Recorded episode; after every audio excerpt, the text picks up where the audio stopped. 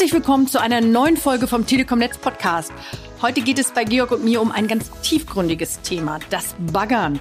Die Telekom tut das nämlich täglich im Namen des Netzausbaus und damit auch fast schon im Namen des Herrn. Genau.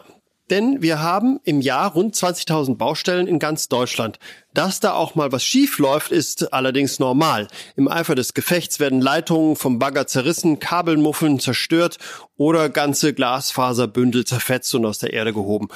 Das soll kein Vorwurf an die tüchtigen Baggerfahrer in ganz Deutschland sein. Das kommt halt eben einfach mal so vor. Aber wir wollen heute erklären, wie die Telekom in solch einem Fall reagiert und wie die Leitungen dann möglichst schnell wieder repariert werden.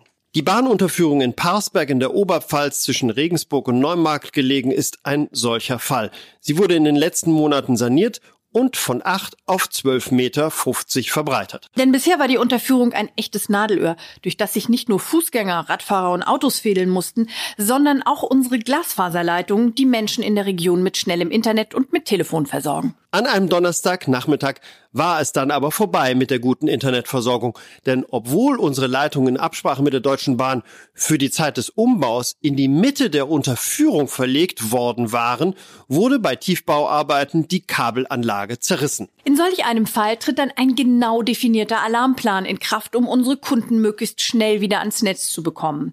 Nachdem der Fehler gemeldet wurde, hatte unsere Einsatzplanung sofort telefonisch den örtlichen Messbauführer Oliver Krischer alarmiert. Das war am Donnerstagnachmittag gegen 14 Uhr. Oliver Krischer verrät, wie es dann weiterging. Also ich habe schon vor der Disposition den ungefähren Punkt der Beschädigung erfahren und dann habe ich mir die Unterlagen fürs Grobe hier, was da so für Kabellinien und Trassen drin liegen, äh, äh, das mir angeschaut und auf dem Computer bereits gespeichert und dann bin ich hierher gefahren.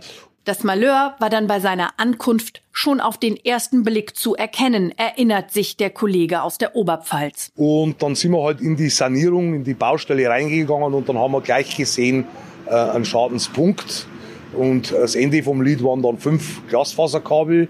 von den fünf Glasfaserkabeln waren drei größere Hauptkabel und zwei Fernverbindungskabel dabei und zwei Kupferkabel. Der Baggerführer hatte ganze Arbeit geleistet. So einen Schaden zu finden ist das eine. Ihn dann aber auch so schnell wie möglich zu beseitigen auf einer so hektischen Baustelle und noch dazu an einer vielbefahrenen Bahnstrecke ist noch eine ganz andere Herausforderung, denn auch der Zugverkehr auf der Unterführung rollt ja weiter. Und die Bahn stellt nicht extra für uns den Betrieb ein, damit wir in Ruhe unsere Kabel flicken können. Der Zeitplan ist also extrem knapp gestrickt. Unser Kollege erklärt, wie die Telekom in so einem Fall üblicherweise vorgeht. Als nächstes wird erstmal ausgekundet, wie wir die Linien oder die Trasse, die wo jetzt beschädigt ist, überbrücken können, damit der Regelbetrieb wieder äh, hergestellt werden kann. Und das hat sich hier bei dieser Baustelle als äußerst schwierig äh, äh, erwiesen, weil ja die ganze Brücke äh, komplett alles Baustelle war und wir da nicht einfach ein Kabel durch die Baustelle bauen können, weil ja die Gefahr dann relativ groß ist, dass das in der nächsten Stunde wieder abgerissen wird. Die Sache war hier besonders zeitkritisch, weil die zerrissenen Fernkabel die Hauptschlagadern unseres Netzes sind. An ihnen hängen tausende Kunden, die wir nur kurz ohne funktionierendes Netz lassen dürfen. Die magische Zahl laut 10, und zwar nicht Tage, sondern Stunden. Um 14 Uhr ging die Schadensmeldung bei uns ein, um 24 Uhr sollte die Verbindung wieder stehen. Und das hat in diesem Fall nur mit einem ganz besonderen Trick funktioniert. Denn für eine Übergangszeit wurden die Leitungen in Rohren durch das Gleisbett der Deutschen Bahn gefädelt. Oliver Krischer erklärt, wie dieses Kunststück funktioniert hat. Federführend waren erstmal an dem Donnerstag, dass wir die beiden überregionalen Fernkabel bis spätestens 0 Uhr wieder in Betrieb bekommen. Das haben wir dann auch geschafft. Der neue Weg über die Brücke und unter den Gleisen der Deutschen Bahn. Also die Züge sind dann für ungefähr 10 bis 20 Minuten von der Deutschen Bahn gesperrt worden, damit wir hier unter den Gleisen Rohre einbringen. Und in diese Rohre sind dann die fünf Glasfaserkabeln, die sind dann in diesen Rohren eingezogen gezogen worden. Eigenlob stinkt zwar, aber ich finde es schon unfassbar, wie unsere Jungs das in so kurzer Zeit wieder hinbekommen haben.